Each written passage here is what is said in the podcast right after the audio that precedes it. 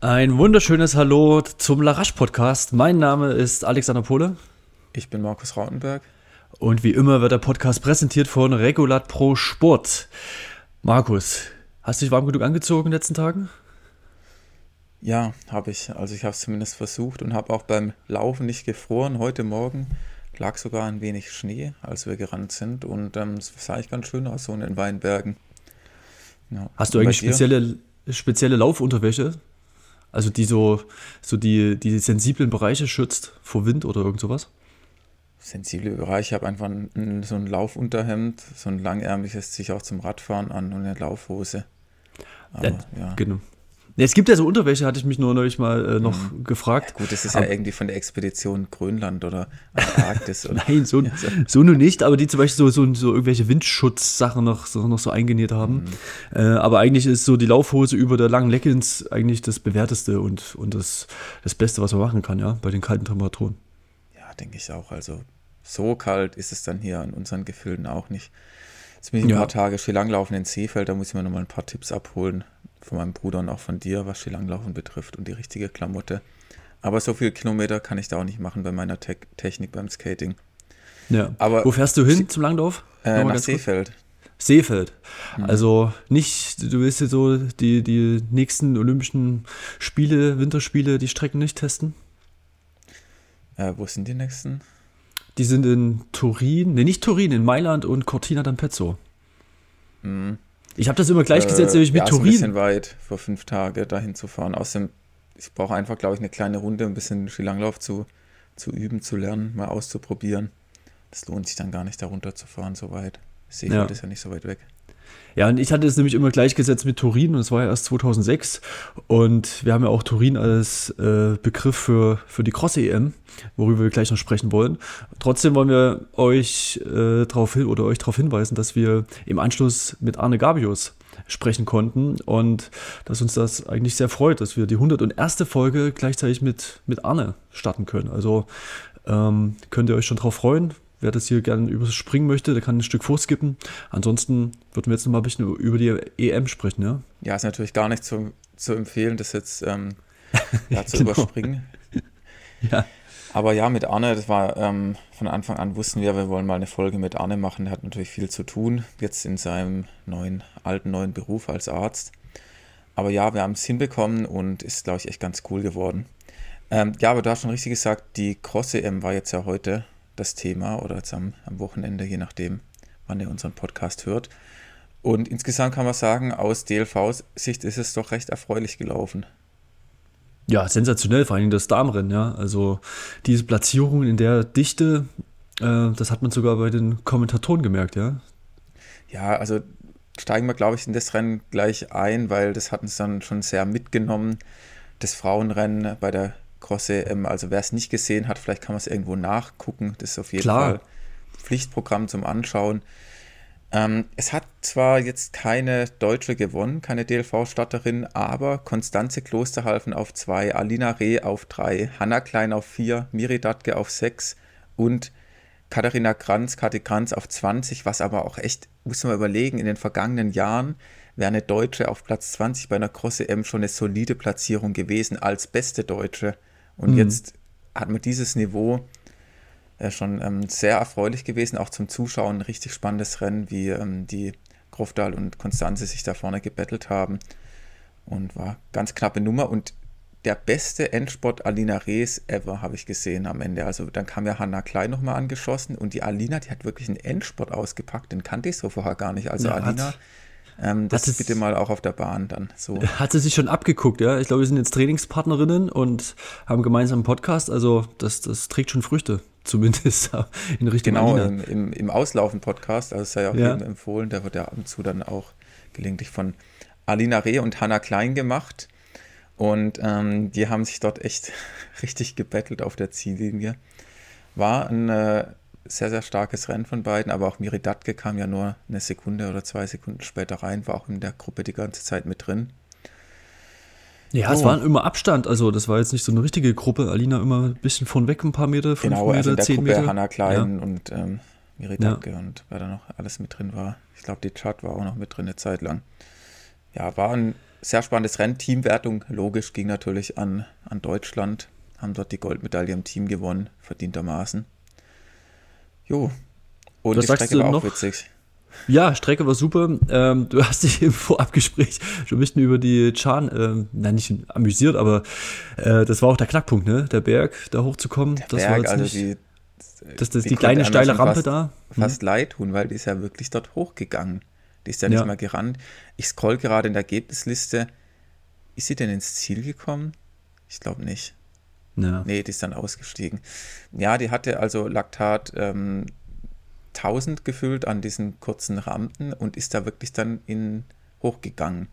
Aber Ja, wie so ein darauf wollte ich gar nicht hin, hinaus. Die lustige Ja. Strecke war ja, da ging es ja durch so ein ähm, so eine kleine Ausstellung durch, also durch so Durch so einen Innenraum von- Seitenflügel des so Schlosses. Schloss. Das- Ja, Ja, da waren so ein paar Kutschen oder alte, uralt Autos ausgestellt. ja. Ja, aber eine, Ja, trotzdem nett. Also ich fand das eine, eine, eine super Idee. Ähm, und ich habe mal geguckt, der Anstieg, der hatte tatsächlich 30 Höhenmeter auf ungefähr 250, 300 Meter. Ja, also das waren schon im Schnitt über 10 Prozent. Ähm, das, das haut schon rein. Der Rest war natürlich sehr flach. Der Anstieg musste jetzt auch nicht in jeder Runde gelaufen werden. Es war eine 1,5 Kilometer Runde und eine 1 Kilometer Runde. Und jeweils bei der langen Runde war der Anstieg komplett mit drin und ansonsten sind sie ein Stück weiter oben reingekommen. Also das hieße dann, glaube ich, für die Frauen und Männer jeweils viermal das lange Ding und ansonsten immer noch eine kurze dazwischen. Ähm, aber hat einfach Bock War gemacht. schon eine ja, war auch schwere so, Strecke trotzdem. Ja. Also es war schon keine Golfplatzrunde wie in den USA, wo man einfach lang rollen kann und äh, möglichst schnelles Tempo rennen. Das war schon echt anspruchsvoll. Und da vielleicht auch gleich zum Männerrennen, zum Hm. Thema USA und Golfplatzrunden. Da hat der Aaron schon als 16. Ähm, total, was heißt überrascht. Man weiß ja, dass er ein sehr, sehr guter Läufer ist und auch ähm, seine Bestzeiten können Sie ja sehen lassen. In den USA bei den Crossmeisterschaften war er auch ziemlich gut, aber dass er auf dem Kurs dann bei der EM 16. wird, zweiter Deutscher, ähm, ja, konnte man so nicht erwarten. Aber hätte ich auch nicht gedacht, weil er Mhm, auch wieder ja. recht offensiv angegangen ist. Ne? Da ist er ja mal dort in Runde 2, also wo es dann das erste Mal auf die große Runde ging, so auch mal nach vorn gegangen, war dort im Top 5 mit drin. Ähm, und ja, wer ihn kennt, da ist ja schon jemand, der offensiver anläuft und dann war er dann zwischenzeitlich auf 20, 25, aber dann trotzdem hinten raus einfach wieder die Plätze gut gemacht und ordentlich gestanden. Ja? Also war, war stark. Ja? ja, und Entschuldigung für die Ausdrucksweise, aber Philemon Abraham, was ist das für ein geiler Typ? Hat einfach Jakob Ingebrigtsen auch einmal attackiert, ist Ja. da ganz, ganz vorne mitgelaufen und ich hatte schon echt immer so ein bisschen die Befürchtung, gleich wird er platzen, gleich geht er ein. Er hat es ja auch bei der ähm, Europameisterschaft in Berlin über die 10.000 Meter anfangs ein bisschen übernommen und läuft ja ganz sehr, sehr offensiv, aber ist am Ende Fünfter geworden in einem wirklich, ja, Weltklassefeld ist es natürlich nie bei einer Cross-Europameisterschaft, aber bei einem Feld europäischer Spitzenklasse. Der hat schon sehr überzeugt, auch gerade an den Anstiegen konnte er seine Berglauffähigkeiten unter Beweis stellen. Aber so richtig offensiv war es auch nicht. War zwischendurch mal, ne, um einfach zu sagen, jetzt, jetzt sprenge ich vielleicht mal die Gruppe und sichere Wie auch war nicht offensiv? ab. Ich meine, der ist ja ganz vorne, guck dir mal die Namen an. Der Kadir Ja. wird Neunter, äh, der, der Do- Doper, der Amduni, der wird äh, Elfter, äh, Mohammed Mohammed aus Großbritannien als Zwölfter, die waren ja alle weit hinter ihm und dann läuft er halt Ja. Um, mal vor Krippa, ähm, Kimberly und Ingebrigtsen in der Kategorie mit. Also natürlich war das voll offensiv. Ja, aber jetzt nicht so, so Harakiri, sondern im Sinne von, er hat sich da schon immer jemanden gesucht. Und dann die letzten Runden Mhm. waren natürlich sowieso, wo jeder gekämpft hat, was geht. Und er hat auch gut gesehen, wer wo ein paar Vorteile hat. Ja? Also auch ein Kripper am Berg war nicht ganz so stark, dafür bergunter wieder eine ganze Ecke schneller. So ähnlich wie es auch beim Darmrennen war. Ja? Die, die Krofta, wie die dort bergunter ist. Da hat halt einfach die, das Rennen gewonnen am Ende, ja. Ja, Und da kann man schon sagen, dass, dass die Strecke da für sie geeigneter war, ja. Beim Berg schien sie schon so, als wenn sie da schon Probleme hatte, hat aber auch die bessere Technik, da wollte ich auch nochmal drauf hinaus, dass sie wesentlich kürzere Schritte gemacht hatte und Konstanze da eher den längeren Schritt, was da, glaube ich, vielleicht auch, äh, ja, schon auf jeden Fall positiv war, ja. ja, wobei Jakob macht eigentlich immer denselben Schritt, egal ob Bahn oder Cross. Jakob, ja. Der, der ist dort auch fliegt so da drüber, überlegen, Der konnte ja. auch Jubel noch hinten raus.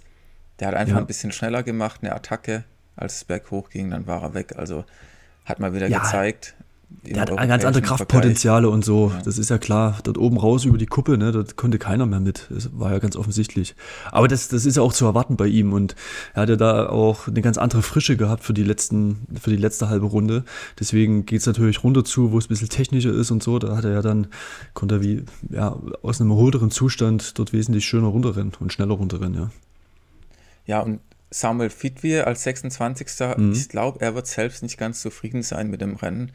Äh, man kann jetzt nicht sagen, er hat enttäuscht, aber ich glaube, er wird enttäuscht sein, weil als deutscher Meister und auch sonst, ähm, ja, er ist einfach im Crosslauf zu Hause, kann das sehr, sehr gut und ja. ja, wurde da hinten raus ein bisschen fest, ist ein bisschen durchgereicht worden. Ist jetzt, glaube ich, nicht ganz zufrieden. Das Teamergebnis da, äh, bei den Deutschen war am Ende siebter Platz. Und ja, dann ansonsten hatten wir noch im Männerrennen Patrick Karl, der ist 57. geworden. Und äh, Sam Parsons ist gar nicht an den Start gegangen. Der hat morgens, habe ich noch auf Instagram gesehen, geschrieben, er war, er ist erkältet und der mhm. Teamarzt hätte gesagt, er solle nicht starten, was ja auch völlig die richtige Entscheidung ist. Wenn man krank ist, soll man eben nicht bei Wettkämpfen an den Start gehen. Klar. Genau. Ja, ja. Alex, dann ähm, werfen wir vielleicht noch einen kurzen Blick zumindest auf die U23 und U20-Rennen. Ja, und Team Relay darfst du nicht vergessen, das war eigentlich ja, so das Highlight. kommt da auch noch, genau, hast ja recht, hätte ich fast vergessen. ja, weil, weil das ist eigentlich so von der Spannung her und von der Dynamik her eigentlich fast das, das geilste Format, ja. Genau, dann heben wir uns jetzt zum, ähm, zum Schluss auf, zunächst mal okay. U23 Männer und Frauen. Ja, bei den Männern, es waren ein bisschen enttäuschend insgesamt die Ergebnisse, was jetzt nicht an den Athleten, also kein, natürlich kein Vorwurf an die Athleten, die haben ja alles auch ihr Bestes gegeben, aber ich glaube, die hätten sich auch im Vorfeld was ein paar bessere Plätze vorgestellt. Tim Assmann als 41. Paul Specht als 51. Florian Brem und Julian Großkopf auf 64 und 65 und Benedikt ja. Brem als 71. Ja, ich glaube, da haben sie sich mehr erhofft und ähm, werden nicht so wirklich zufrieden sein. Ja, kommt ähm, manchmal vor, ja, keine Ahnung ja, es ist halt auch schwierig. Du läufst an deutsche Meisterschaften, du qualifizierst dich dort und am Ende ist das dann halt das internationale Niveau, wo mhm. man dann so auch ein bisschen ins kalte Wasser geschmissen wird. Man macht ja auch nicht davor ganz viele Wettkämpfe ja, im, im Crosslauf, wo man sich dann mit den anderen vergleichen kann, sondern ja, das ist so der einzige internationale Vergleich. Es liegt ja auch nicht an den Fähigkeiten über die 5000, zum Beispiel der zweite, ähm, der Zakaria Mohammed, aus Großbritannien. Der hat eine 1353 über 5000 als Bestzeit. Und ähm, ja, wir nehmen jetzt als Vergleich mal, äh, Florian Brem hat eine, hat er nicht 1340 oder so? Muss ja, mal Region auf jeden Fall. Schau ich ja. nochmal parallel nach. Genau, der hat eine 1342. Ja. ja. Und er war dann halt 64. und der andere Zweiter. Also das, deswegen ist ja Florian Brem kein schlechter Läufer, er ist vielleicht dann halt im Cross nicht ganz so gut wie er und dann liegt es auch noch an, an, an, Tagesform und sonst was, aber das zeigt einfach schon, schon ein bisschen andere Disziplin. Ja. Gut, und bei den, bei den Damen, da ähm, war deutsches Mannschaftslaufen angesagt. Also ich habe jetzt gar nicht so zwischendrin gesehen, wie die gerannt sind. Es wurde vom TV-Bildern auch nicht gezeigt. Aber Emma Heckel, Mia Jurenka und Anneke Fortmeier sind auf Platz 25, 26 und 27 gelandet. Ähm, ja echt äh, sehr solide Ergebnisse von der Europameisterschaft. Anna-Sophie Drees als 43. und die Rahel Brömmel als 53. Also die waren dann schon ein bisschen weiter vorne, aber ja, es hat jetzt nicht von der eine Teammedaille oder so gereicht, aber es kann ja auch nicht, es können ja immer nur drei eine Medaille gewinnen bei so einem Event, ja. Also das ja. kann jetzt auch nicht der Anspruch sein. Ja, vielleicht hätte man ein bisschen mehr erwartet, weil ja dann bei der Quali oder bei deutschen Meisterschaften lief das ja schon für Emma Heckel und so recht gut. Die waren gar nicht so weit weg. Aber ich glaube, die Damen konnten da nochmal äh, noch einen Schritt nach vorne gehen, ja, in den, in den zwei ja, Wochen. Emma Heckel hatte halt auch ein richtig hartes Programm. Die ist ja, ja ähm, deutsche, also die ist NCAA-Meisterschaften gelaufen, dann ist er nach Deutschland geflogen, ist deutsche Meisterschaften gelaufen, dann ist er irgendwie zurück in die USA geflogen, ist dort in Boston 5000 in der Halle gelaufen und dann ist er wieder zurück nach Deutschland geflogen. Ja. Also das halt am Ende auch vielleicht ein bisschen zu viel Wettkämpfe, um da optimal zu performen. Ja, gehen wir mal kurz zur U20, ähm, bevor wir zu dem Staffel-Highlight gehen. Dort ähm, bei den Damen, Kira Weiß ist Sechste geworden, echt ein richtig starkes Rennen. Lisa Merkel 13., Sophia Benfares 14., Carolina Schäfer 27. und Johanna Pulte 33. Die wurden gesamt im Team. Die sind Dritte geworden im Team. Und bei der männlichen U20, die sind am Ende im Team auf Platz 7 gelandet. Das war dann, ähm, ja, der beste Deutsche war dann Benjamin Dern als 26. Kurt Lauer als 29. kam dahinter, Lukas Erle als 41. Und ja, Silias Zahlten ist 65. geworden und Konstantin Karls 73. Ja, ist für viele dann auch der erste internationale Einsatz, das erste Mal bei so Europameisterschaften dabei. Ist schon was anderes halt als deutsche Meisterschaften, auch gleich wieder am Start losgelaufen wird. Aber Alex, kommen wir zu deinem Highlight zu der Staffel. Ja, ich habe mir ehrlich gesagt die U20 gar nicht angeschaut, das ging auch schon früh los, aber ich habe dann reingeschalten ab, ab dem Team Relay. Und ich meine, ich bin der Wintersport-Fan, ja, da ist das ja gang und gäbe mittlerweile. Äh, Biathlon Mixed, jetzt gibt es sogar im Skilanglauf Mixed, gab es ja am Wochenende auch, das erste Mal eine Mixed-Staffel. Ähm, und im Cross gibt es das schon länger, ne? fünf Jahre, sechs Jahre oder so. Und auf jeden Fall ist es einfach von Dynamik immer ein Mann, dann eine Frau, eigentlich cool. Kurze Strecken, sehr viel Dynamik, sehr viel Abwechslung, Positionskämpfe und ich glaube, so wie der Verlauf war, war das auch eigentlich recht spannend, ja, denn Italien war relativ gut solide von und gerade was die letzte, den letzten Turn betrifft, ähm, wurden sie nochmal eingeholt von Frankreich und was war Spanien, ja? Genau. Und äh, dann gab es da nochmal einen richtig guten Endspurt und gerade mit der Bergabpassage gab es auch immer mal ein paar Stürze zwischendurch und sowas. Äh, war das jetzt nicht so vorherzusehen, wer da wie gut runterkommt und wer da am Ende die Zielgerade entsprechend schnell ist. Also das hat einfach Spaß gemacht. Und weiter hinten, äh, wo eben so die, das deutsche Team häufig gewesen ist, ja, hat man jetzt nicht so ganz genau gesehen, wie, wie, wie so die, die Positionskämpfe waren. In jedem Fall war Jens Mergenthaler und so weiter dann immer wieder auf Platz 4 nach vorn, dann gab es wieder einen kleinen ja, gut, Rückschlag. Also vielleicht zunächst ja. mal Marc Tortel, der ist am Anfang ja. ein sehr solides Rennen gelaufen, der hat das, schon das Optimum jetzt rausgeholt. Und Elena, beim Wechsel auf Elena Burkhardt, da war ein bisschen Pech dabei. Da ist sie dann gleich mal gestürzt sah so aus, zumindest vom Bild, da hat man sich gefragt, warum sie sich nicht beim Wechsel die andere Hand genommen hat und sich in die andere Richtung gedreht hat. Aber gut, ist natürlich auch von außen immer schwieriger zu sagen. Es sind jetzt auch keine 4x400 Meter Läufer, die da ständig den Wechsel üben oder 4x100. Ähm, und dann naja, Jens Mergenthaler, du hast eben angesprochen, das ist echt einfach ein richtig starker Crossläufer, der konnte sich da richtig gut behaupten. Ja, Jens Mergenthaler hat auch ein sehr solides Rennen gemacht. Genau, also das war, war schön anzusehen, hat man auch immer mal wieder gesehen, wie, wie er da auch am Berg und so weiter ganz schön gepusht hat und runter zu dann auch einfach klasse hatte und ja, dann auf Platz 4 übergeben hatte und das war am Ende auch die Platzierung, die gehalten werden konnte, ja. Genau, Nele Wesel hat dann auch hat es defensiv angehen lassen, hat ein sehr intelligentes Rennen gemacht in ihrem Staffeleinsatz, ist nicht gleich am Anfang mit und konnte am Ende den vierten Platz behaupten. Man hat zwischenzeitlich gedacht, sie könnte sogar noch ähm, in die Medaillenränge laufen. Das ging ja nicht mehr ganz, aber es war auch echt. Ja, es war absolut richtig, dass der DLV dort eine Staffel nominiert hat und ja, den Athletinnen und Athleten die Chance gegeben hat. Die haben sich optimal präsentiert und haben gezeigt, so ein Format macht Spaß, das ist kurzweilig und das sollte man jetzt nicht sparen die Athleten ja. mitzunehmen. Ja, es war ein bisschen schade. Ich hätte ja fast noch gedacht, sie holt die Französin noch, die dort wirklich mhm. auf den letzten Metern komplett blau ging. Ja. Aber da haben halt noch mal fünf Meter gefehlt. Also wäre es vielleicht 100 Meter länger gewesen und vielleicht auch nur 50, dann wäre es richtig eng geworden, ja. Definitiv. Ja. Aber trotzdem gehen wir, glaube ich, wir hatten es schon mal in einem Thema gehabt, die, die Cross- Lauf als olympische Disziplin, das wäre schon was, ja. Also das macht schon Bock, zeigen auch wieder die Zuschauerzahlen. Ähm, das, wie, wie kriegt man das dahin, dass das nochmal beim IOC Anklang findet? Ja, es müsste in die Winterolympiade aufgenommen werden. Ja, ne? Absolut. Ja, Winterolympiade, ich meine, Schnee wird eh immer schwieriger, das wär's. Wir starten eine Petition. Ja, und, und vielleicht hätte man für, für Thomas Bach, der ist ja Ex-Fechter, ich glaube, der ist 1980 Olympiasieger geworden, ne? Weißt du das, Markus?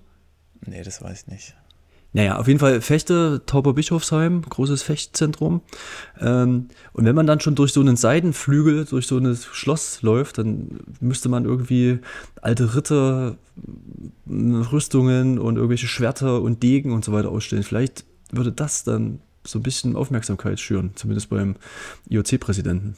Ja, da steht dann dort mit so einem Säbel und ähm, ja, genau. Ja, kann ich mir bildlich vorstellen. Eben, also was dort steht, ist ja egal, aber man muss ja dann auch schon weiterdenken, wie man die Sportart ähm, in die Köpfe reinbekommt. Und vielleicht hilft das bei Thomas Bach. Ja, ich habe jetzt nicht so die große Hoffnung, äh, auch an den Personen, aber gut.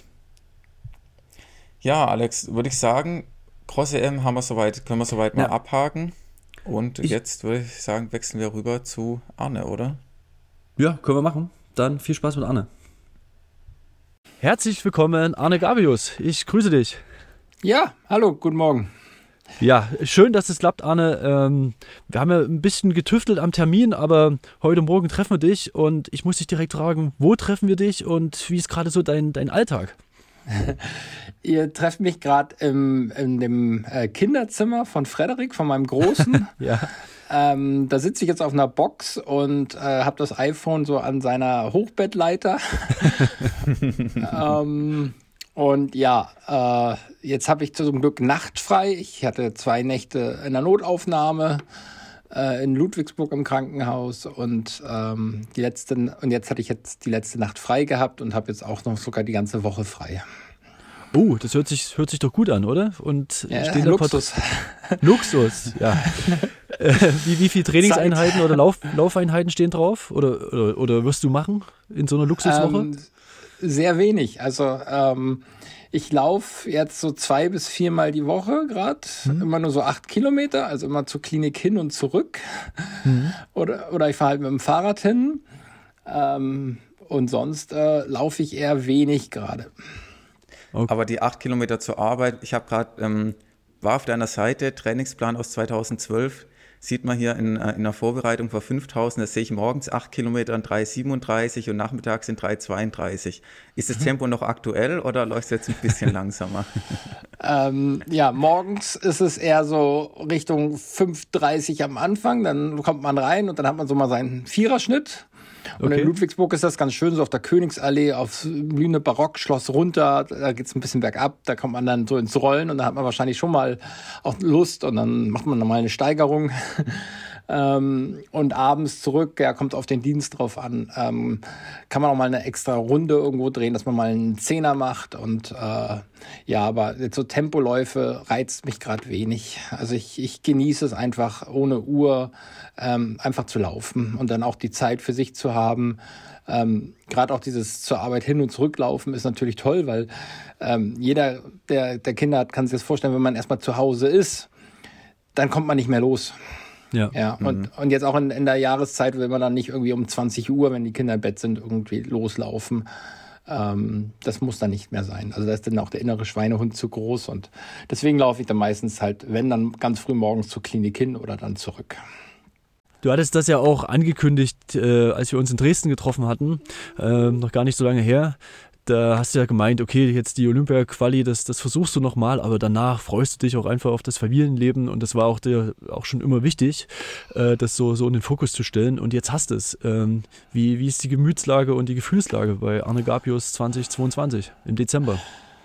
Ja, also ich, ähm, wir haben uns im März 21 getroffen in Dresden ja. bei dem Halbmarathon. Ja. Ähm, das war eigentlich alles noch so ganz in Ordnung. Dann äh, kam halt Siena, da ging gar nichts mehr. Ähm, und ja, dann war halt das eigentlich für mich vorbei. Ähm, hab dann nochmal ähm, zwei Rennen gemacht für, für einen Sponsor, für HEP. Da in, in Challenge Rot bin ich da gelaufen, mhm. in Heilbronn. Ähm, das war halt so ein Ausklingen. Und auch 21 hat man auch gemerkt, dass das so eine Art Abschiedstour war. Ich habe das genossen in vollen Zügen. Ja, also die Leute wieder zu treffen, ähm, war ganz lustig. Auch, auch Tübinger Leute habe ich dann in Dresden noch getroffen.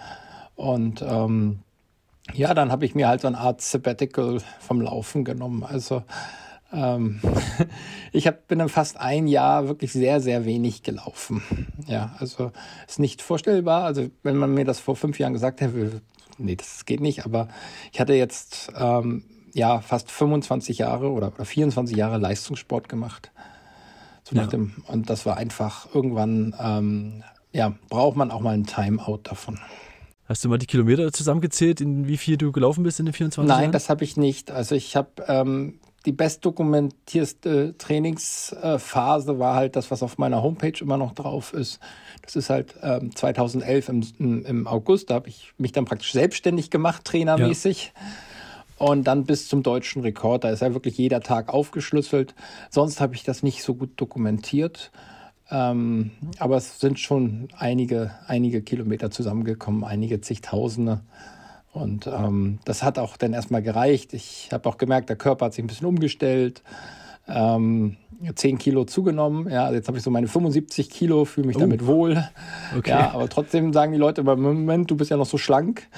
Ähm, ja. Aber jetzt äh, sieht man auch mal ein bisschen gesünder dann noch aus. Weil es war doch schon, sagen wir mal, wenn 20 Jahre der Körper dann immer doch schon Richtung Hochleistung getrimmt wird, ähm, dann hat er sich auch mal eine Phase verdient, in der man einfach sagt, okay, jetzt lassen wir mal fünf gerade sein, ähm, andere Dinge sind wichtiger. Ähm, und ja, das ist jetzt auch dann passiert und jetzt möchte ich aber auch ein bisschen mehr, jetzt habe ich auch wieder Lust bekommen, was zu machen. Ja, also ähm, jetzt haben wir ja noch ein zweites Kind bekommen, letztes Jahr im Oktober. Ja. Und das sind dann auch nochmal Herausforderungen im Familienleben, das zu koordinieren. Dann habe ich 100 Prozent gearbeitet in, in der Klinik, in der Corona und jetzt auch fast kann man schon fast sagen, Post-Corona-Phase, wo halt wirklich auch die Schwierigkeiten zu sehen sind mit Personalmangel, viel Patienten aufkommen. Und ähm, ja, das ist dann halt äh, auch nochmal eine Herausforderung. Und da bleibt halt das Laufen auf der Strecke. Klar, also. Ja, und dein Training ist ja auch von 2011 ähm, ab dokumentiert auf deiner Seite. Das werden wir auch in den Show Notes verlinken. Ist ja auch schön, mhm. dass die Seite noch online ist. Haben wir auch schon mal drüber geredet hier im Podcast, über deine dein Trainingsansatz, nachdem du von Dieter Baumann weggegangen bist und dein Training selbst in die Hand genommen hast. Ähm, ja, das war ja schon, ähm, so, du warst ja schon so der, ähm, ja, wie soll man sagen, der Türöffner. Anstoß für die deutsche Marathonszene ein bisschen, ja, mit deinem Marathondebüt in Frankfurt, das weiß ich noch, da habe ich auch dann ein paar Fotos an der Strecke gemacht und ja. hinten raus hast du ja schon einen richtigen Flow gehabt und bist ja gleich bei deinem Debüt eine hervorragende Zeit gelaufen. Und jetzt haben wir so in der Szene uns mal umgehört und viele bezeichnen dich auch so da als der, ähm, derjenige, der den Stein ins Rollen gebracht hat und gezeigt hat, es ist möglich, auch als Deutscher in Regionen zu laufen, wo man jetzt in der europäischen Spitze ist. Ja, und ähm, wie siehst du jetzt auf damals zurück, ähm, auf deine, ja, für Außenstehende schon spontane Entscheidung, überhaupt Marathon zu laufen nach einer Bahnsaison? Ja, es war schon, ähm, also erstmal danke für die, für die netten Worte. Ähm, ja, es war damals halt im Marathon nicht so viel los. Also da war halt so der, der Leistungsbereich so 2013, André Pollmecher und dann 14, 15, 16, Martin Beckmann, Jan Fitschen. Ähm, und ähm, da habe ich mir dann halt auch gedacht, gut, äh, Marathon ist halt ein, was anderes als Bahn. Ja, ich habe das immer irgendwie im Kopf zu stark getrennt. Und ähm, dann äh, bin ich halt 2014 einen Halbmarathon in New York gelaufen, ähm, weil mir Bernhard Lagert ein halbes Jahr vorher erzählt hat, hey, äh, New York Halbmarathon ist so toll, da musst du auch laufen. Und ähm, da habe ich mir gedacht, okay, wenn Bernhard Lagert, der eigentlich 1500 Meter Läufer, 5000 Meter ist, also er von den kürzeren, noch kürzeren kommt, ja, ähm, sagt, hey, du musst einen Halbmarathon in New York laufen, das ist toll dort ähm, dann kann ich das auch. Und dann habe ich mich da halt reingefuchst, mich vorbereitet, habe auch mal 30er gemacht ähm, im Training und man merkte halt, dass ich das konnte. Ja, das hat mir Spaß gemacht. Ich habe mich davon gut regeneriert. Ähm, ich habe dann wirklich einen, einen, einen Fortschritt auch im Training gesehen. Es hat einfach Bock gebracht. Ja, es war wieder Neuland für mich, so ein bisschen Pionierarbeit für mich selber. Ja, man, man entdeckt dann was Neues und ähm, ja, dann äh, nach dem, nach dem Halbmarathon, diese 62,09, glaube ich, waren das. Und auch diese, diese Impression aus New York war eigentlich so für mich, hey, ich will da in New York Marathon laufen. das war so der erste Gedanke und das hatte ich dann mal Renato Canova im, im Trainingslager in Kenia gleich dann erzählt.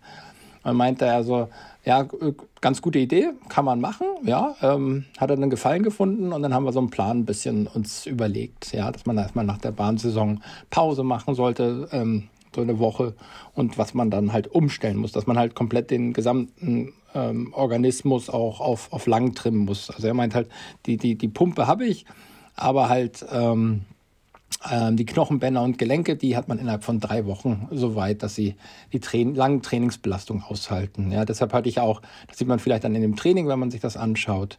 Das hatte ich dann im August, September, hatte ich so drei Wochen so mit 230, 240 Kilometer pro Woche. Und die ersten zwei Wochen waren wirklich nur Dauerlauf. Ja, also das waren dann über 30, 30 Kilometer, 30, 35 Kilometer pro Tag. Hm, ein ruhiger Dauerlauf, nehme ich an, ne? Also äh, Viererschnitt und schneller. Da war, glaube ich, kein also, Kilometer langsamer als Viererschnitt. Also, also, doch. also ruhige Dauerläufe kanntest du ja gar nicht, als du von Dieter Baumann weg bist nach deiner Aufzeichnung. Da war ich ja alles schneller als Viererschnitt, meistens so sogar 3,30 ähm, ja. in der Höhe, auch 3,50, 3,40. Ich glaube, das war ja so ein bisschen dein Schlüssel zum Erfolg. Qualität in die Dauerläufe reinbringen, zweimal am Tag und dann halt dafür auch mal kürzer, nur acht Kilometer. Ich meine, genau. das sind 3,30 ja auch eine halbe Stunde weg. Ja, war dann. angenehmes mhm. Training, ja. Also ähm, klar mhm. kommt danach noch, wenn man so acht Kilometer macht, kommt dann natürlich noch ein Rattenschwanz hinten dran. Also sprich mit Nachbereitungen, ähm, mit, mit ein paar Kraftübungen, die man dann mit einbaut oder, oder speziellen gymnastischen Übungen, ähm, dass du dann auch noch mal eine Stunde danach beschäftigt bist, ja.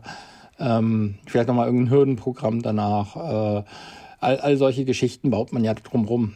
Ähm, das eigentliche Training äh, ist, das ist dann halt wirklich fast zwei Stunden ist man dann beschäftigt. Aber ähm, nee, das war wirklich so. Also bei Dieter sind wir sehr, sehr langsam gelaufen. Seine, seine Philosophie war halt wirklich in Dauerläufen sehr langsam zu laufen, um dann fit zu sein für die Tempoläufe. Ich glaube auch, dass das ähm, für, für, für, für Athleten, die halt etwas älter sind, dass das wunderbar passt, ja, also die halt eine, auf eine lange Karriere zurückblicken können, um halt dann nochmal wirklich die, die Reize zu setzen. Das habe ich jetzt auch am Ende gemerkt, dass halt die Dauerläufe dann ruhiger wurden und dass man dann halt den Fokus eher auf die Haupteinheiten gelegt hat.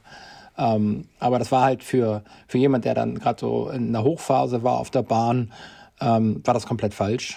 Also da, da muss man auch die Reize im Dauerlauf setzen. Und deswegen war das so ein krasser Bruch dann 2011 im Sommer, wo ich gesagt habe, hey, ich mache jetzt meine Dauerläufe schnell. Und wenn, dann mache ich halt nur acht Kilometer, aber dafür qualitativ. Ja, und ja, ich habe jetzt gerade die, die, die, zwei Wochen von dir, die du angesprochen hast, geöffnet hier in deinem Trainingsplan. Und oh, das sind okay. Wochenumfänge 257 Kilometer und 252. Ja, ja, ja, genau. Also das ist ja Genau, und dann die Woche danach. Viel, aber alles nur Dauerläufe. Genau, genau dann die, die Woche, Woche danach. danach ging es, glaube ich, nach, nach, Antwerp äh, nach, nach, nach, nach Amsterdam. Äh, oder, oder zwei Wochen danach. Und da musste ich halt ein bisschen runtergehen. Da habe ich dann auch was Schnelleres auf der Bahn gemacht. Ich glaube, so Tausender-Programm oder so. Oder Meilen. Ich weiß es gar nicht. Und dann bin mhm. ich in, in Zandam den, diesen, diesen Loop da gelaufen. Ja, diesen Zandam Loop oder so hieß das. Ähm, ja, und da merkte ich auch, dass ich da, das waren glaube ich zehn Meilen, ja, zehn Meilen waren das da. Und äh, da merkte ich auf einmal, dass das Training schon anschlug, ja, dieser, diese Umstellung. Ja, das ist dann schon ähm, natürlich eine enorme Umstellung, aber es gab ja auch dann immer welche, naja, kann man es überhaupt schaffen, so schnell von der Bahn auf den Marathon? Das hast du ja dann gezeigt, dass es funktioniert. Jetzt ist natürlich, wir haben jetzt mit vielen Läuferinnen und Läufern geredet, die jetzt ja auch Marathon laufen und äh, hier bei uns im Podcast die schöne Bons, der Hendrik, um nur, nur wenige zu nennen. Und jetzt wird immer wieder ja auch das Schuhthema genannt, die Carbon-Schuhe. Und du bist ja deine Marathons ja noch mit diesen Nike irgendwas, ähm, ich weiß nicht mehr das Modell, auf jeden Fall so flachen Tretern, nenne ich es mal, mhm. gelaufen und ohne Carbon-Schuhe. Bist du jetzt mal im Carbon-Schuh gerannt seitdem ähm, nochmal? Also 2021 dann ja schon, aber ähm, auch sonst, was, was sagst du zu der Technologie? Bringt es noch was oder hätte es dir damals noch mehr gebracht? Ich bin mein, also es war ja so, diese Carbon-Schuhe sind ja 2016 erst so richtig populär geworden. Ähm, mhm. Vorher gab es ja auch von Adidas, also ich glaube, Heilige Selassie ist sein Weltrekord 8, 2008, 2009 in Berlin auch mit einer Carbonplatte gelaufen. Ähm, die hatten das aber dann wieder verworfen. Und diese Carbonplatte ist ja nicht nur die Carbonplatte, sondern ja der Schaum. Ja, also mittlerweile wissen wir auch, der, dieser, dieser Schaum, dieser neuartige, ähm, der sehr stabil, formstabil ist, ähm, dass der eigentlich der Hauptfaktor ist. Ähm, das ermüdet ja leider auch sehr schnell. Deswegen sind die Schuhe ja auch nach eigentlich so 100 Meilen, also 160 Kilometer, waren die ersten ja wirklich durch. Ja, und äh, mittlerweile wird jetzt auch der Schaum wieder ein bisschen besser. Ähm, aber diese Schuhe wurden ja bei den Olympischen Spielen 2016 getragen. Die ersten drei Männer hatten diese, nur die. und ich glaube, die Shalane Flanagan hatte die bei den Frauen. Und ähm, da kam ja auch dann auf, dass das ja unfair sei, ja, ähm, dass einige dann mit Carbon-Schuhe gelaufen sind, also haben die von Nike bekommen, die waren gar nicht verfügbar. Seitdem gibt es ja jetzt auch Regeln, ja, also ich glaube 2020 haben sie die eingeführt, dass die Schuhe ja frei verkäuflich sein müssen, die im Wettkampf getragen werden, was auch richtig ist. Und ähm, ich habe dann im, im Herbst 2016 die zugeschickt bekommen von Nike und habe dann 17 in Hannover die zum ersten Mal angehabt. Ähm, ah, okay, so früh. Ja. ja, ja. Und hatte dann aber damit Probleme, weil die an meiner Achillessehne irgendwie gezuckt haben. Und da war ich auch irritiert, weil ich hatte noch nie Achillessehnenprobleme. Und ähm, ja, da hatte ich die ausprobiert und kam aber auch nicht so ganz mit denen zurecht, muss ich dazu sagen. ja, und dann hatte ich, hatte ich mich versucht daran zu gewöhnen, aber ich glaube einfach, dass mein Laufstil für diese Schuhe nicht optimal ist und auch, dass äh, man sich an diese Schuhe sehr lange gewöhnen muss. Also das ist ein, ist ein anderes Laufen. Ja, also jeder, der die mal anhatte, merkt das auch, dass es eher so ein Bouncen ist. Ähm, der, der Chineser Bekele kommt damit auch nicht zurecht, weil der einen zu langen Schritt hat. Ja, also da ist dann halt der, der, der Druckpunkt halt nicht ähm, über den Schuh, ja, sondern das ist zu weit vorne, kommt er auf. Ähm, und das ja, also ich glaube, man muss mit diesen Schuhen aufwachsen. ja, dann, dann kann man davon sehr, sehr gut profitieren. Oder Eliot Kipchoge heißen, dann geht's auch. Äh, der kann sogar mit, mit rausgehängenden Inlays, also in Insohlen laufen, ja. Also das hat man ja naja. in Berlin damals gesehen. Also der, dem, genau. den interessiert das gar nicht. ja. Also der, der ist einfach schnell.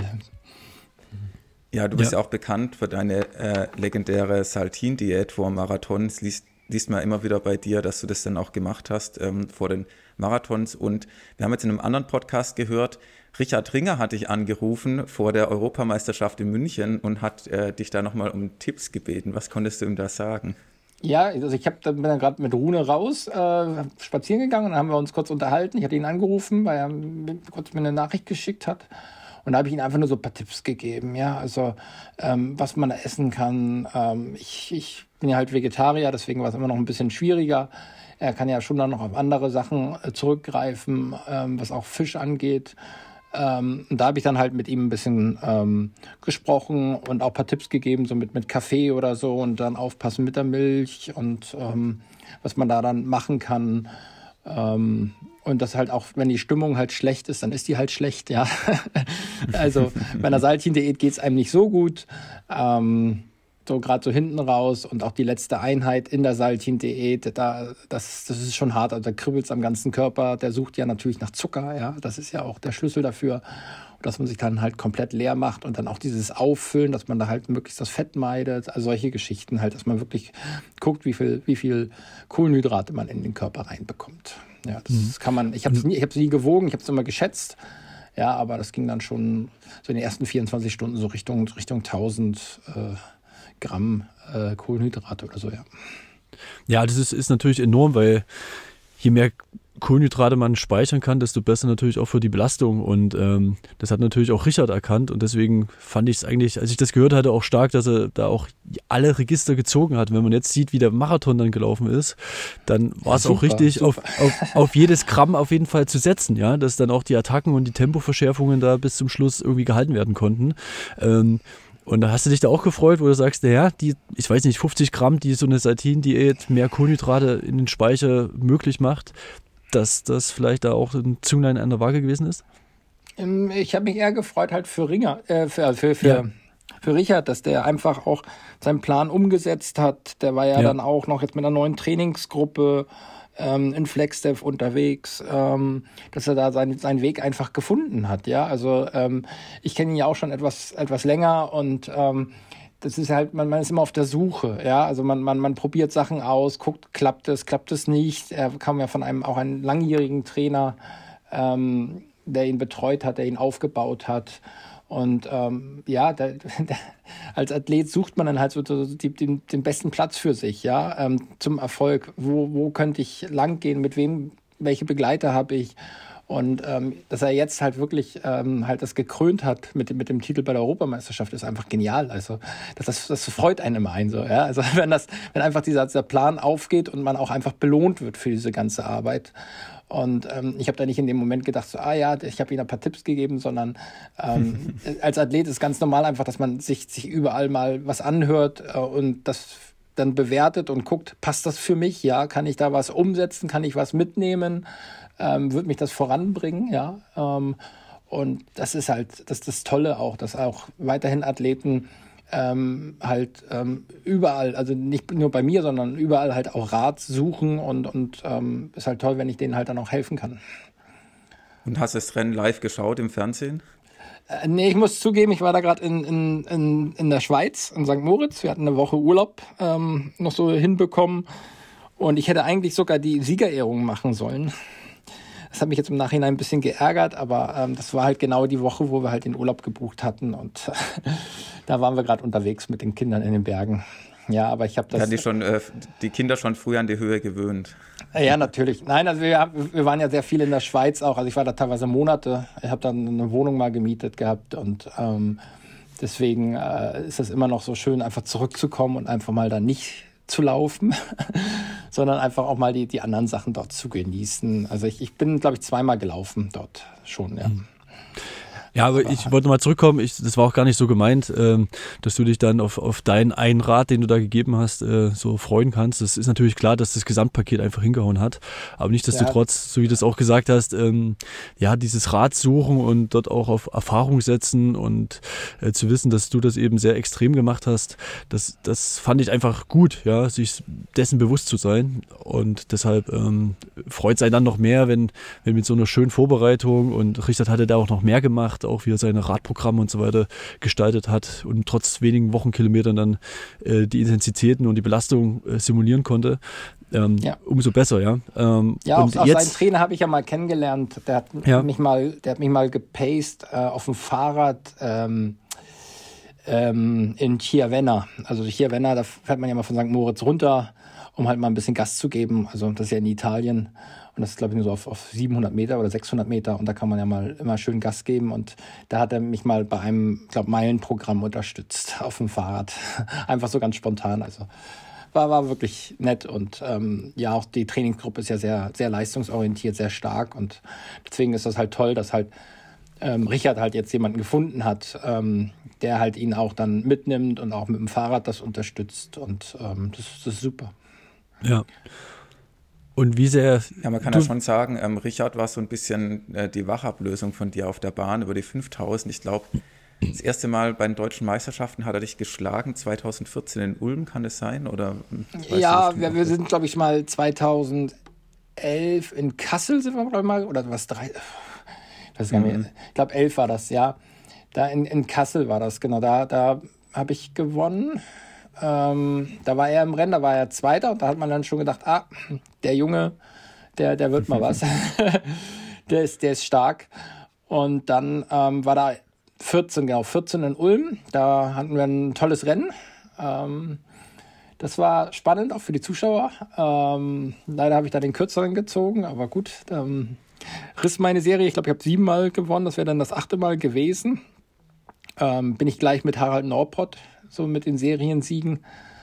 Und ähm, dann war er auch in Zürich bei der EM vor mir. Ich glaube, er war Fünfter und ich war Sechster oder irgendwie sowas, ja. Und, oder Vierter war er, genau. Und ähm, ja, also ähm, passte dann. Ich habe mir dann ja, bin ja ein paar Wochen später dann Marathon gelaufen nach Zürich 2014 und ähm, habe halt auch dann, ja, wie, wie ihr gesagt habt, auch gezeigt, was möglich ist, ja. Dass man halt auch ähm, von der Bahn, was eigentlich früher der normale Weg war, dass man halt sich auf der Bahn halt erstmal die Härte geholt hat, ja, um dann halt auf den Marathon zu gehen. Weil ja, Marathon Richard hat ja auch das Tempo gemacht mal in Frankfurt, da erinnere ich mich auch noch gut dran. Genau, 2018. Ähm, wo dann auch wiederum, das, ja. um den Bogen so ein bisschen ja, da zu spannen, dass er dann ja auch bis Kilometer 30, glaube ich, noch relativ locker aussah und dann auch alle gesagt haben, und äh, der Richard wird auch einen guten Marathon machen. Ja, also, genau. Hat er aber dir eigentlich nachgeeifert, erst über die fünf und dann über den Marathon. Ja, aber er, er hat dann immer noch so gezögert und hat dann auch gesagt, so ja, er über, er, also die, die Liebe zur Bahn ist dann halt sehr, sehr groß. Ja, mhm. ich, ich, ich verstehe es einfach zu gut. Also die Bahn ist einfach genial. Ähm, und ähm, das hat auch mir am Anfang schwer gefallen. Ich bin dann ja auch 15 ähm, in, in äh, Peking gelaufen, die 10.000 Meter auf der Bahn. Ich, äh, weil ich einfach, ja, ich, ich, ich konnte nicht loslassen. Also die Bahn hat einfach Spaß gemacht. Ja, und ähm, das ist dann auch, äh, es, es ging Richard genauso. Ja, der wollte dann unbedingt in, in, in, in Tokio dann auf, auf der Bahn laufen. Das war so der Plan damals und man konnte ihn dann erstmal nicht überreden, Marathon zu machen. ja. Aber dann kam halt Corona und dann kam auch alles anders. Ja, und jetzt so dein Alltag, Anna, jetzt die ganzen, äh, die Laufgeschichten sozusagen von früher. Man hat ja jetzt länger nichts mehr von dir gehört, weil du jetzt ja auch im Familienalltag und auch im Berufsalltag gefangen bist und da dein, deine neue Passion gefunden hast. Mein letzter Kenntnisstand war, du bist in äh, Ludwigsburg im Krankenhaus und machst da jetzt deine Facharztausbildung in der äh, Kardiologie, stimmt es noch? Oder, ähm, ja, ja, das stimmt, das stimmt. Also genau, ich, ja. Ne, ja, genau, es gibt so zwei große innere Abteilungen dort. Ich bin in der Kardiologie, aber in, ich mache ähm, Weiterbildung zum Allgemeinmediziner, also ich werde Hausarzt. Mhm. Ähm, und äh, werde auch dann ähm, nächstes Jahr, Anfang nächsten Jahres dann in die, in die Praxis wechseln, äh, auch hier in der Nähe. Und ähm, ja, äh, habe jetzt auch schon Kurse gemacht in manueller Medizin, ja, ähm, auch äh, ähm, bekannt unter Einrenken. Äh, und das macht mir unheimlich viel Spaß, weil ich, ich habe da sehr viele Griffe, kenne ich einfach auch schon, weil die halt an mir äh, ausgeübt wurden. Und ähm, das, äh, ja, das macht halt einfach auch Spaß. Also man kann dann auch wieder mehr mit dem Sport oder im Sport dann vielleicht auch tätig sein, wenn man nicht mehr im Krankenhaus aktiv ist.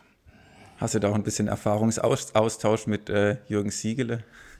Ja, deinem, Jürgen habe ich jetzt lang nicht mehr gesehen. Physiotherapeut. Genau, Hast genau, habe hab ich lang nicht mehr gesehen, weil einfach auch zeitlich das nicht so, er ist ja auch stark eingespannt, er, ja, hat ja ein Reha-Zentrum mit 50 Mitarbeitern, was er da koordinieren muss.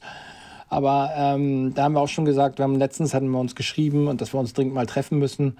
Und ähm, da hat er auch dann auch Angebote gemacht. Und ähm, ja, das ist, ähm, Jürgen, das war, war eine tolle Zeit mit ihm.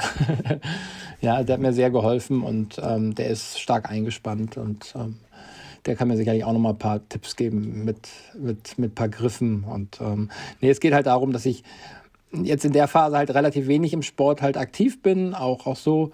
Ähm, ich hatte, als ich ähm, als ich im Krankenhaus angefangen habe, war ich gerade bei der betriebsärztlichen Untersuchung. Da hatte ich ein Angebot bekommen, ähm, eine Position ehrenamtlich zu äh, bekleiden ähm, bei, der, bei der WADA, ja, ähm, mhm. Weltantidoping-Agentur. Ähm, und äh, da habe ich aber abgelehnt, ähm, weil ja diese Anfrage, dieses Angebot kam halt ja fünf Jahre zu spät oder fünf Jahre zu früh weil man einfach in dieser Phase keine Zeit hat. Und ähm, das musste ich dann halt doch schmerzhaft ablehnen. Ähm, weil man möchte ja auch irgendwann ja mal dem, dem Sport halt auch was zurückgeben, was er einem gegeben hat. Ähm, und äh, das wäre eine Möglichkeit gewesen, aber ich glaube einfach, dass in, in Zukunft auch dann deutlich mehr an, ähm, Möglichkeiten ähm, einfach kommen, die man dann auch wahrnehmen wird, äh, wenn man einfach auch viel mehr, also mehr Zeit einfach hat. Aber jetzt so im Berufseinstieg war es einfach schwierig. Ja, ich fand es gerade sehr toll, manuelle Therapie in Klammern einrenken. Ja, also, nee, damit, damit, damit sich 5 Euro in die, in die Strafkasse zahlen, wenn man das sagt. In die Strafkasse. Äh, Nach der Inflation sind es vielleicht auch 10, ja. ja. Ähm, aber erzählen Sie mal genau, das wollte ich nicht auch fragen, was kann man sich ähm, darunter vorstellen? Ähm, es gibt jetzt ja als Fachrichtung in der Medizin kein Sportarzt, deswegen den, der Allgemeinmediziner, aber das ist ja, der Hausarzt umfasst ja so alles Mögliche. Willst du dann schon eher in die Richtung gehen, dass du sportlich ambitioniertere Leute dort behandelst, die da irgendwelche Wehwehchen haben oder ähm, ist es dann allgemeine Hausarztpraxis, wo dann jeder zu dir hinkommt? Also es, es, wird ein Mix sein. Also es wird eine normale Hausarztpraxis, äh, das ist so meine Vorstellung, dass ich das habe. Ähm, einfach eine Hausarztpraxis. Ähm, einen Sportarzt gibt es eigentlich nicht, aber es gibt ein, eine Zusatzbezeichnung Sportmedizin. Ähm, sind auch sehr umfangreiche Kurse. und äh, gerade auch wenn ich jetzt, ich habe ja in der Kardiologie, Kardiologie begonnen. Da kann man auch relativ viel dann ähm, abdecken mit, mit Sportmedizin. Ähm, ich habe zum Beispiel Echokardiographie jetzt gelernt. Ähm, da, man kann Leistungsdiagnostiken machen oder auch einfach nur normale ähm, Belastungs-EKGs, um, um Erkrankungen festzustellen. Ähm, und dann natürlich auch die manuelle Medizin, aber die gehört eigentlich in jede gute Hausarztpraxis, weil viele kommen halt mit Rückenschmerzen Und ähm, das ist ja nicht nur dieses, diese Manipulation, sondern es ist einfach auch die Untersuchung, die körperliche. Ähm, und ähm, dann halt dementsprechend dann auch die richtige Bahn für den Patienten zu, zu geben, den, einen Therapieplan aufzustellen. Aber das ist so mein, meine Vorstellung, einfach Hausarztpraxis, also teilweise sehr banal, ja, was auch einfach diese Grundversorgung angeht, aber dann natürlich auch mit dem Fokus auf Sport, das ist klar. Und wo wird das Ganze räumlich stattfinden? Ist es schon spruchreif, in welcher Region es dann sein wird? Ja, ja, also ähm, wir warten jetzt gerade auf die Baugenehmigung ähm, und meine Frau und ich bauen äh, in Korntal, das ist direkt an Stuttgart an der Bebauung dran. Also ähm, das heißt, wir werden hier in der Gegend in, im Landkreis Ludwigsburg bleiben. Ja, sehr schön. Nördlich von äh, Stuttgart. Stuttgart ein bisschen. Genau, genau. Äh, gu Gucke ich dann auch mal vorbei. Gerne. Du bist gerne. auch nicht weit weg, Markus, oder? Ja, nö, mit dem Auto ist das eine halbe Stunde von hier. Also, ah, ja. ja dann, Können wir dann direkter aufnehmen, den Podcast. Dann genau.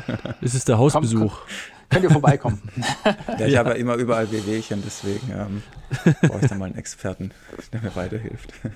ja, Spaß beiseite. Also echt äh, cool, was du da vorhast und wie zielstrebig du da unterwegs bist. Man hatte ja eigentlich auch fast das erwartet von dir, wie du da auch im Sport deine Ziele akribisch verfolgt hast und eigentlich nie so wirklich zufrieden warst und dich da zurückgelehnt hast, so bist du dann anscheinend ja auch in deinem beruflichen Alltag verankert, jetzt wo du auch schon die konkreten Pläne mit der Hausarztpraxis hast. Ja, und ähm, aber jetzt nochmal dein Arbeitsalltag in der Klinik ist ja dann auch voll und jetzt auch mit Familie. Du hast das Laufen angesprochen, dass du jetzt wieder zweimal die Woche rennst. Könntest du dir auch vorstellen, dass du später so ein bisschen, ähm, wie das jetzt ja auch Dieter Baumann nach seinem Karriereende macht. Der macht jetzt ja auch noch Wettkämpfe, ist er bei Hannover die 10 Kilometer unter 40 Minuten gelaufen und du sagst ja auch, dich juckt ja wieder ein bisschen in den Füßen. Kannst du dir auch vorstellen, dass du dann irgendwann wieder bei Volksläufen mitmachst, sozusagen als Hobbyläufer Anne Gabius beim Bietigheimer Silvesterlauf im ähm, 3,45er Schnitt oder kommt sowas dann vielleicht gar nicht für dich in Frage? Boah, schwierig. Also vor einem Jahr hätte ich gesagt nein. ähm, äh, jetzt, jetzt überlege ich halt, also das, das, ich die, die Lust ist halt noch nicht so richtig da. Also, weiß ich nicht, ob das so eine Art Running Blues ist, ja, also der, der Murakami hat das ja mal in seinem Buch beschrieben, ähm, dass er dann auch so nach seinem äh, 100 Kilometer Lauf dann so, so, so mehrere Wochen einfach so richtig so, so ein Running Blues hatte, so eine, so eine Laufdepression. Und dann hat er sich halt dem Triathlon verschrieben. Ähm, aber ich, äh, ja, ich habe noch keinen inneren Antrieb, jetzt wirklich da irgendwie an Volksläufen teilzunehmen. Wenn ich, man mich da sieht, dann werde ich wahrscheinlich auf die Kinder aufpassen und meine Frau wird dort laufen. Ähm, das soll sie auch, äh, das macht ihr auch Spaß und ähm, ich werde sicherlich aber in, in, ein paar Jahren bestimmt mal noch an der Startlinie stehen und mit einer Startnummer ähm, und, und werde da mal mitlaufen. Ähm, aber ganz ehrlich, jetzt unter 40 Minuten, puh, da müsste ich mich jetzt anstrengen. ja, also ich, ich glaube, ich könnte es ich hinkriegen, aber ähm, Lust hätte ich jetzt eigentlich gar nicht. Ja, muss ich, muss ich echt zugeben. Ja, völlig. Ich meine, am Wochenende ist Nikolauslauf in Tübingen, den bist du oh, bestimmt schön. schon mal gelaufen. Ja, ja, ja den, einmal bin ich, den habe ich einmal, einmal bin ich gelaufen, einmal habe ich gewonnen. Das, das war 2014, glaube ich, oder so, ja. Ja, da bin ich nach Frankfurt ähm, genau, Frankfurt Debüt, die 209 33 und dann, nee, 209 32 oder was? Ja, 31. Ähm, und dann äh, nach dem Urlaub bin ich dann da gelaufen. Das war schön, weil das war ja auch Teil unserer Trainingsstrecke. Also das ja. in Schönbuch da. Ähm, ich habe ja bis 2013, Ende 13 in Tübingen gelebt. Und man hat sich immer am Sand dort am Sonntag um 10 Uhr getroffen und seinen lang dann ja runtergebummelt. Ja, ich sehe es gerade in deiner Aufzeichnung von 2014, also 190 Wochenkilometer hast du in der Woche gemacht. Und dann der Nikolauslauf, der ja schon profiliert ist, in 68, 45 ähm, genau. locker gewonnen. Ja, und ich sehe hier dienstags dreimal eine Runde Spitzberg. Das ist dann wahrscheinlich auch so ein profiliertes Gelände, wo du dich dann. Nee, das ist gar nicht so profiliert. Nee, das, ist, bei, mhm. bei, das ist lustig. Das ist halt bei Dieter einfach den Berg hoch. Und das ist an seinem, an seinem, an seinem Gütle. Der hat so ein Waldgrundstück mit, mit so Streuobstwiese. Und ähm, da gibt's eine 3,3 Kilometer Runde, die Spitzbergrunde. Und ähm, das war, war ein Klassiker zu Tübinger Zeiten mit Filmern Gilmay, mit Wolfram Müller. Ähm, das, das war schon, war schon toll. Also wenn man das unter 10 läuft, war man richtig, richtig gut drauf. Wenn man es dreimal unter 10 gelaufen ist, dann haben die mir das nicht geglaubt.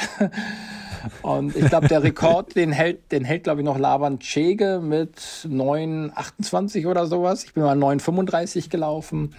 Aber ähm, das, das ist schon eine, eine, eine, tolle Runde. Leicht profiliert, ja, klar, aber es geht dann auch mal so ein bisschen schwungvoll bergab und ähm, die, die macht Spaß. Also das ja. ist die Spitzbergrunde ist, ist wirklich toll. Also ähm, an der Spitzkehre dort beim, beim, beim Schlossbergparkplatz als Start und ähm, ja, also jeder Tübinger kennt die Spitzbergrunde. Gibt es vielleicht auch ein Strava-Segment, müssen wir mal gucken. Ja, und, ja. und Markus, die ist auch jetzt noch legendär. Also ich habe das durch auch bei, bei Max Torwart, der auch jetzt in Tübingen trainiert, äh, gehört, die laufen das auch noch regelmäßig, ja. Und die vergleichen sich auch noch, äh, oder haben natürlich auch die alten Zeiten da im, im Blick, ja. Also Arne, da ja, ja, so Ich glaube schon, dass, da, also, dass so die 10-Minuten-Marke da immer steht und dann dreimal unter 10 oder so.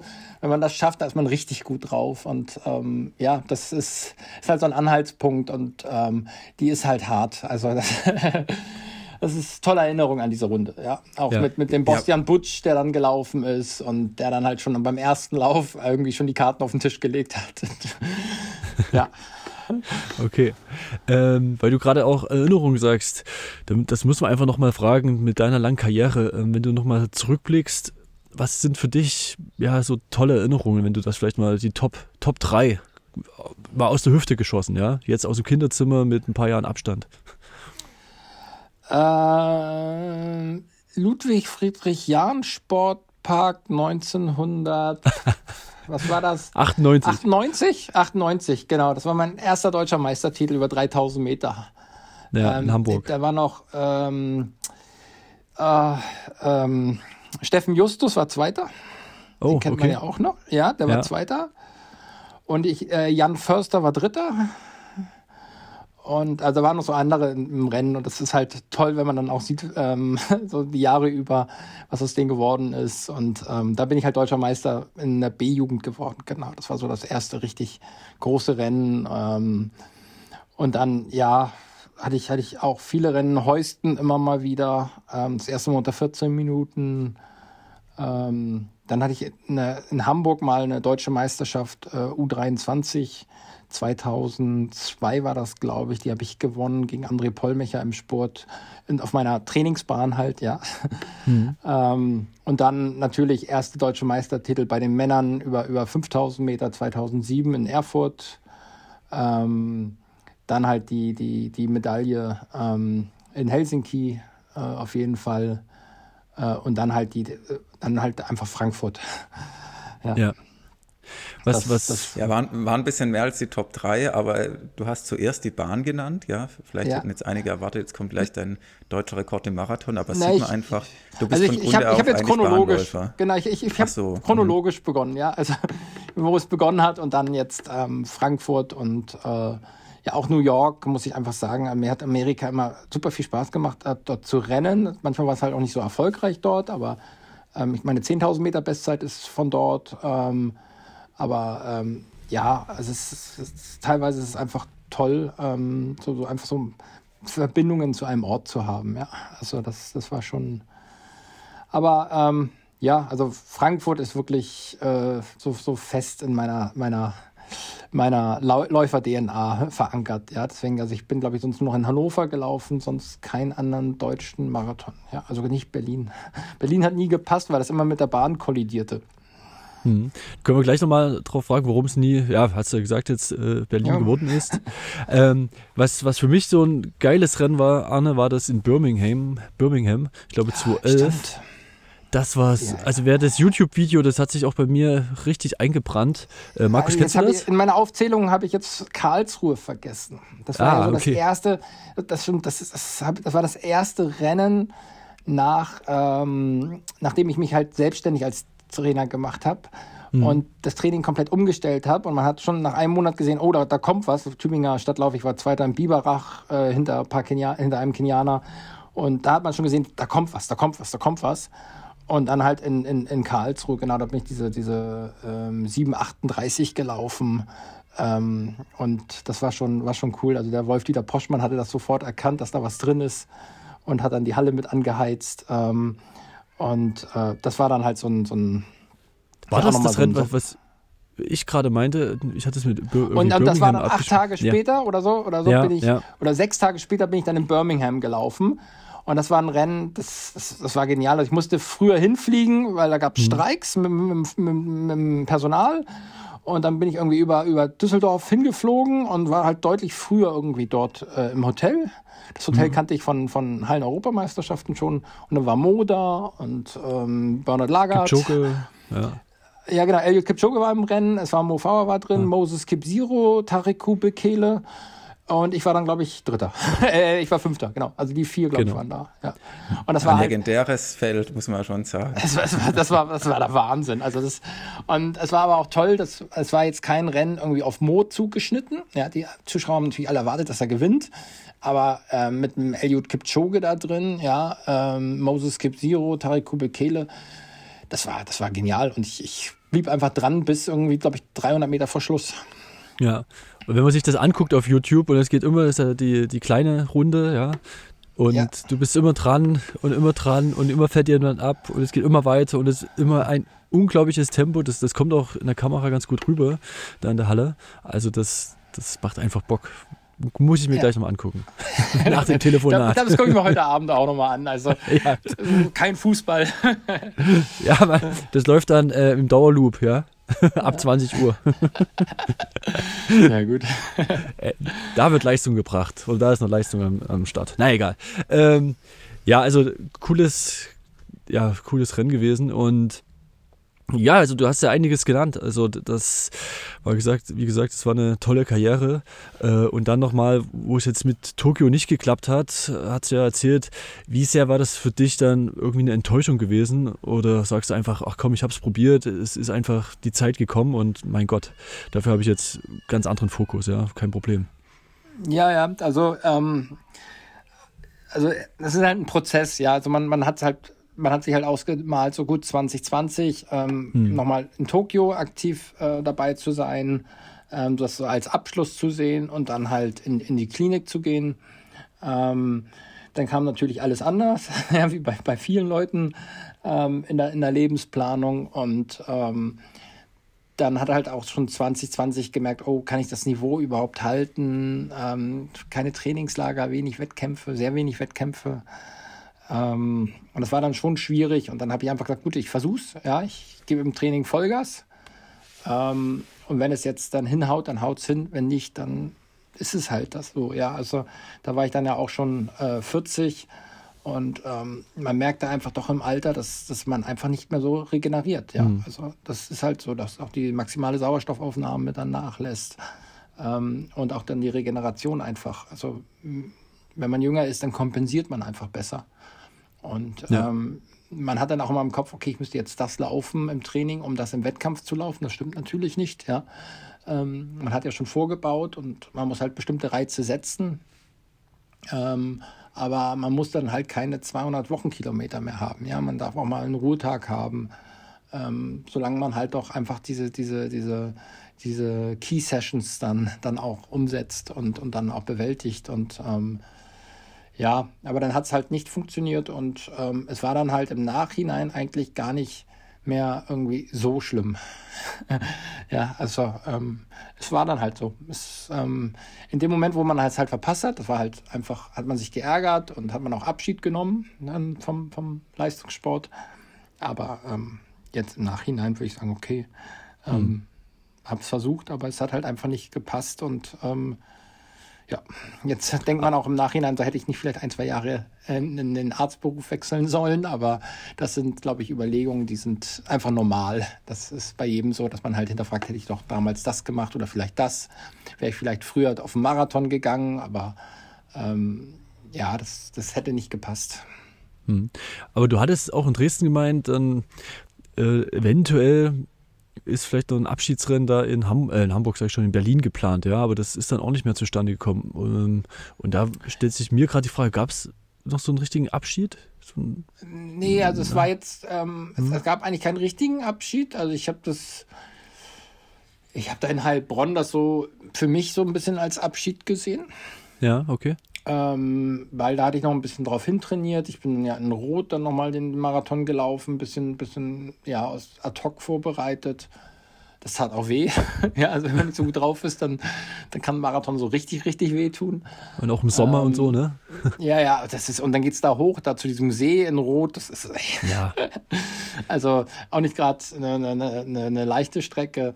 Ähm, aber gut. Ähm, und dann, ähm, ja, äh, jetzt ist, ist mir gerade der Faden.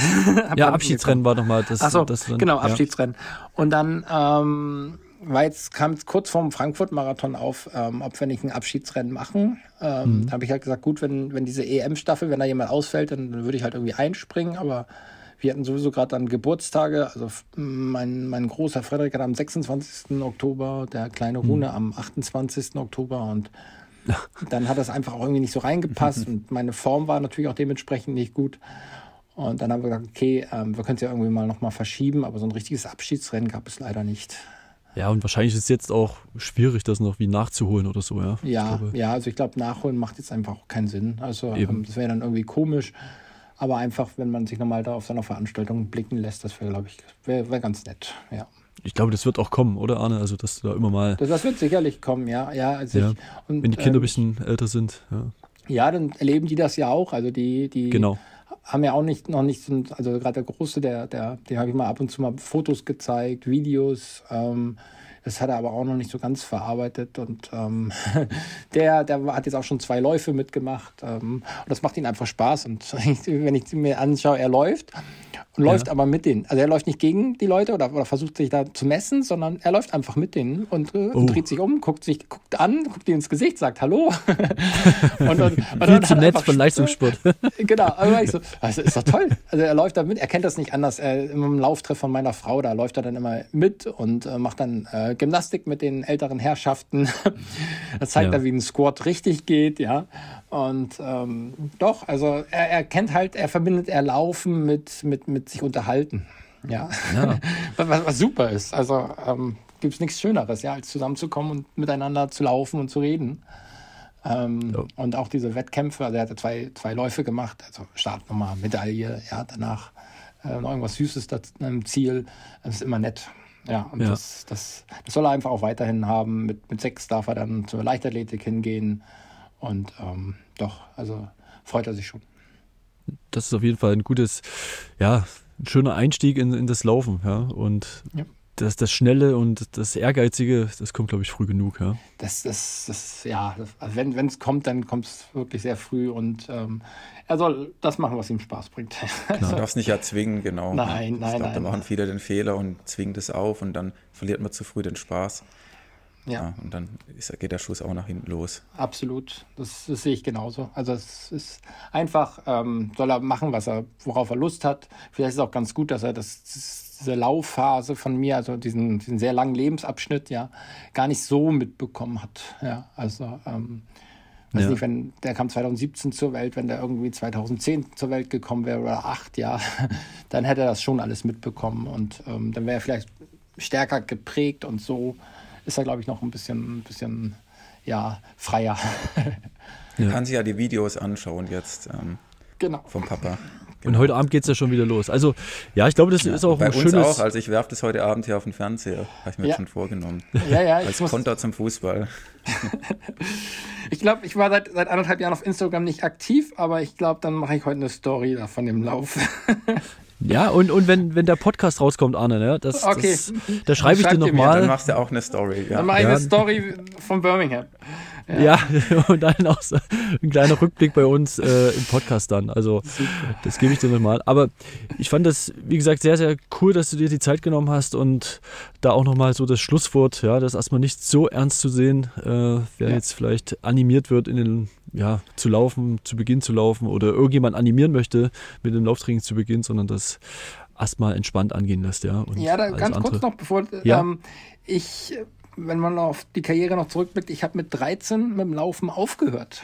Also ich war da immer Hamburger Meister und irgendwann Stimmt, ja, ja. war ich es dann nicht mehr und dann habe ich mit 13 einfach aufgehört, weil kein Bock.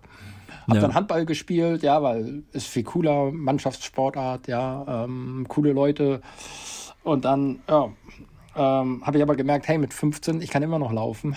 Über Schulen, Hamburger Kreismeisterschaften der Schulen Ja, das war so ja. Bezirksmeisterschaften. Und ähm, da bin ich unter drei Minuten gelaufen, die 1000. Und da habe ich gesehen, oh, ich kann es doch noch.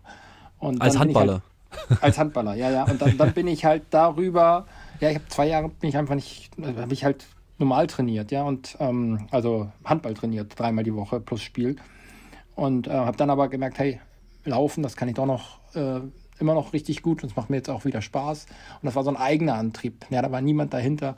Und ähm, ich glaube, das ist das Wichtige, dass halt bei, bei egal welcher ähm, Passion, ähm, das, das muss von, von, von innen herauskommen, ja. Also auch, dass man einfach Kinder, Jugendliche einfach halt, wie gesagt, einen Weg die, die, die finden ihren Weg. Äh, man muss halt Angebote machen, aber das kommt im Endeffekt kommt das aus einem äh, vom Inneren heraus, ja. Und so war das auch bei mir, dass ich einfach gesagt habe, hey, ich habe Bock, habe da meinen, meinen alten Trainer angerufen und ähm, ja, dann hat das halt einfach den, den, den ist einfach alles so passiert, äh, weil ich das halt so wollte.